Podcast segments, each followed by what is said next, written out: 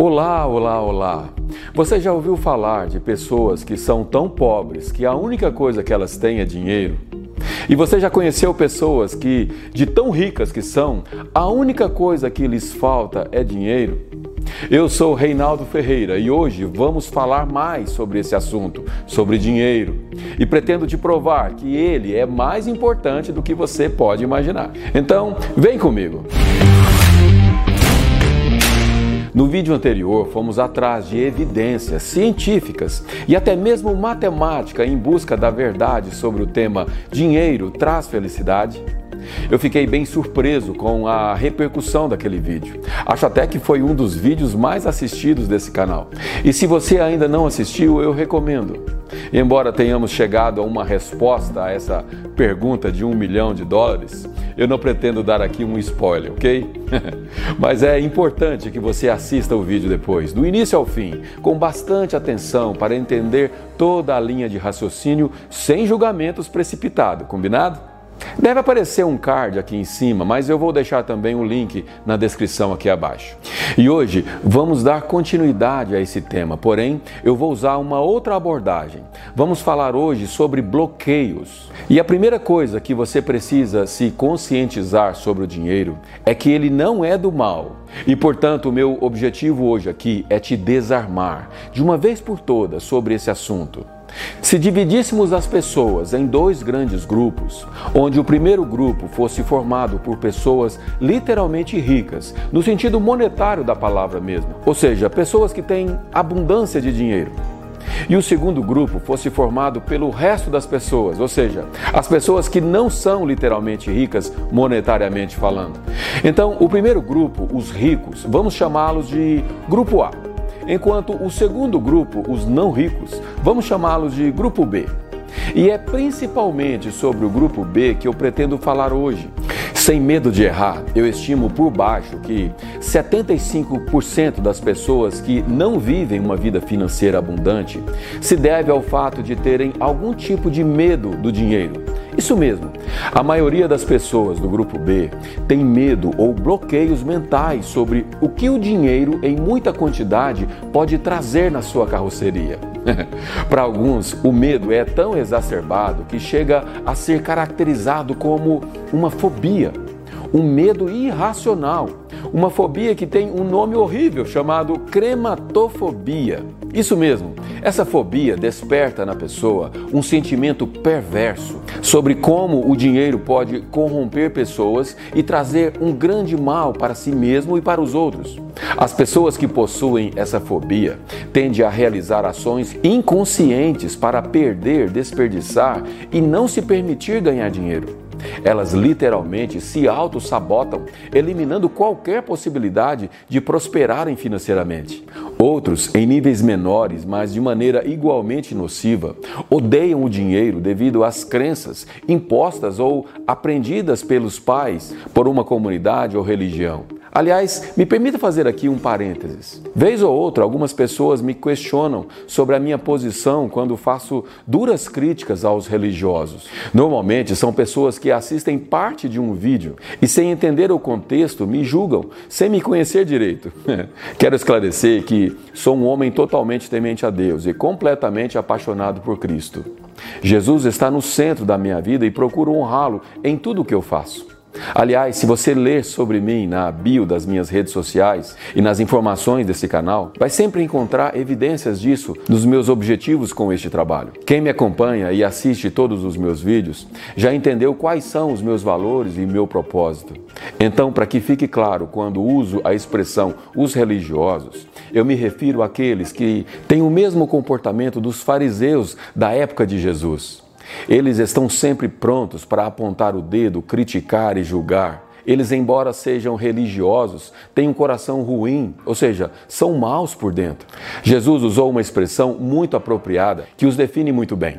Ele disse que são como um sepulcro caiado, ou seja, por fora enfeitado, mas por dentro podridão e mau cheiro. Embora frequentem a igreja semanalmente e alguns até diariamente, julgam os neófitos pela sua aparência, pela forma que se vestem ou até mesmo como se expressam. Tentam colocar sobre o ombro dos pequenos um jugo, um peso que nem eles conseguem levantar, afastando da fonte aqueles que têm sede, escondendo ou distorcendo a verdade com discursos hipócritas.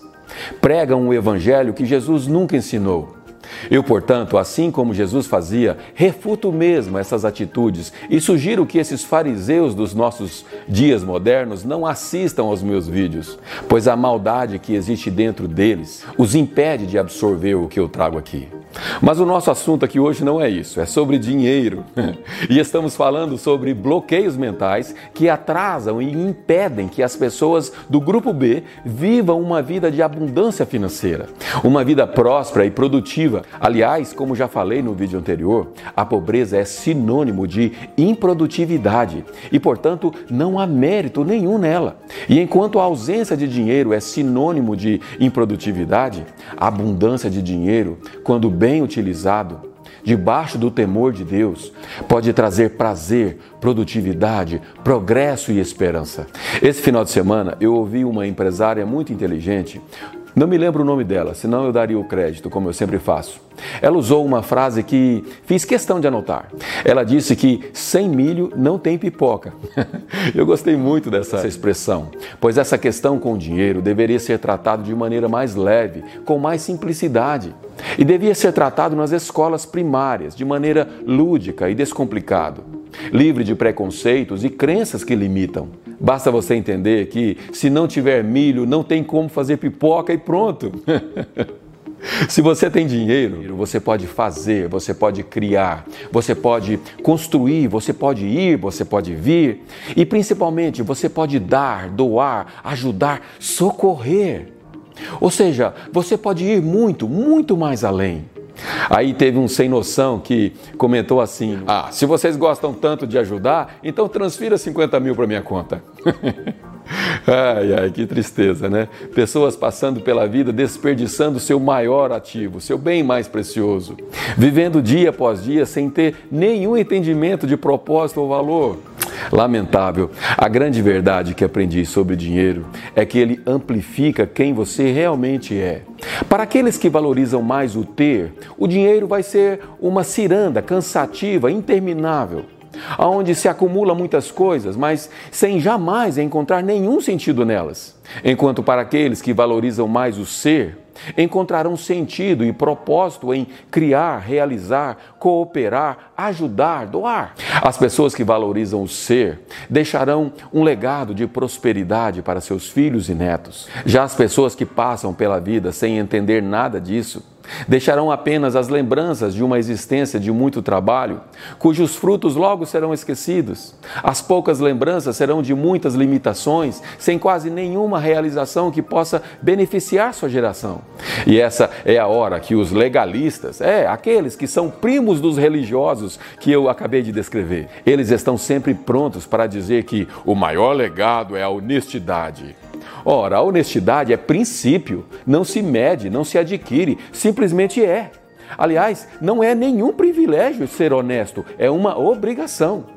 Então, se você costuma refutar o dinheiro, conflitando ele com honestidade ou qualquer outro princípio, você tem um bloqueio ao dinheiro que precisa ser tratado imediatamente.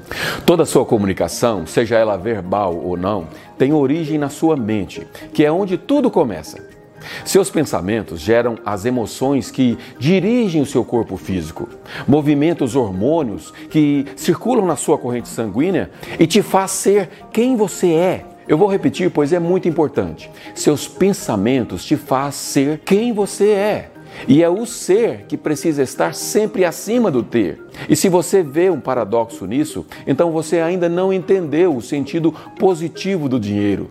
Se suas crenças sobre o dinheiro te levam a usar expressões do tipo dinheiro não dá em árvores. Quem nunca ouviu essa frase dos seus pais quando era criança? Justamente na fase onde as crianças estão sendo formadas, somos bombardeados com essas expressões negativas e desmotivadoras. Justamente na fase da inocência, que em tudo se acredita e que tudo pode ser possível. Expressões como essa troca toda a pureza da fé inocente de uma criança por uma crença que pode determinar um futuro de fracasso. Quando uma criança, depois de ouvir várias vezes que ganhar dinheiro é muito difícil, é árduo, é penoso, ela facilmente estabelece a crença de que é melhor nem falar de dinheiro. Ao invés disso, deveríamos usar expressões diferentes, como: o dinheiro é como uma árvore. Primeiro plantamos uma sementinha e regamos com muito cuidado. Observamos enquanto cresce com o tempo e logo podemos colher lindos frutos e saborearmos juntos a sombra das suas folhas e galhos bem fortes. Pronto, um ótimo conceito de investimento. E poderíamos desdobrar ainda mais essa história dizendo: ao colher seus frutos, podemos, com o que sobrar, vendê-los e plantar outras árvores e colher muito mais frutos. Pronto, estabelecemos agora uma mentalidade empreendedora na mente de uma criança. Mas não foi isso que aconteceu comigo e com você, foi? Eu gostaria muito de ainda ver a geração onde as crianças foram ensinadas a lidar com o dinheiro da maneira correta. A Bíblia nos conta uma história muito elucidativa a respeito do ser em relação ao ter, no livro de Lucas, capítulo 12, versículo 16. E é o próprio Senhor Jesus que usa a seguinte parábola: A terra de certo homem rico produziu muito bem, e ele pensou consigo mesmo: O que vou fazer? Não tenho onde armazenar a minha colheita? Então ele disse: Já sei, vou derrubar os meus celeiros e construir outros maiores. E ali guardarei toda a minha safra e todos os meus bens. E direi à minha alma: Você tem grande quantidade de bens, armazenados para muitos anos. Descanse, coma, beba e alegre-se agora. Contudo, Deus lhe disse: Insensato. Esta mesma noite a sua vida lhe será exigida. Então, quem ficará com o que você preparou? E no versículo 21, Jesus conclui dizendo: Assim acontece com quem guarda para si riquezas, mas não é rico para com Deus. Portanto, concluo dizendo que o dinheiro nas mãos de um insensato que despreza a Deus é só dinheiro, é só ter. Mas nas mãos das pessoas que estão debaixo de um propósito maior, é poder para abençoar. Em Deuteronômio 8,18 diz assim: Antes te lembrarás do Senhor teu Deus, que é Ele que te dá forças para adquirires riqueza, para confirmar a sua aliança. Você tem uma aliança com Deus? Ou será que sua aliança é com você mesmo e os seus próprios interesses? Pense sobre isso. Pense no propósito antes de buscar dinheiro, antes de buscar riqueza. Entenda quais são as suas motivações e o que que te motiva a adquirir as riquezas. Eu espero que esse vídeo tenha te ajudado a entender um pouco mais sobre o dinheiro. Quero te agradecer por termos chegado juntos até aqui. Obrigado. Nos vemos no próximo vídeo.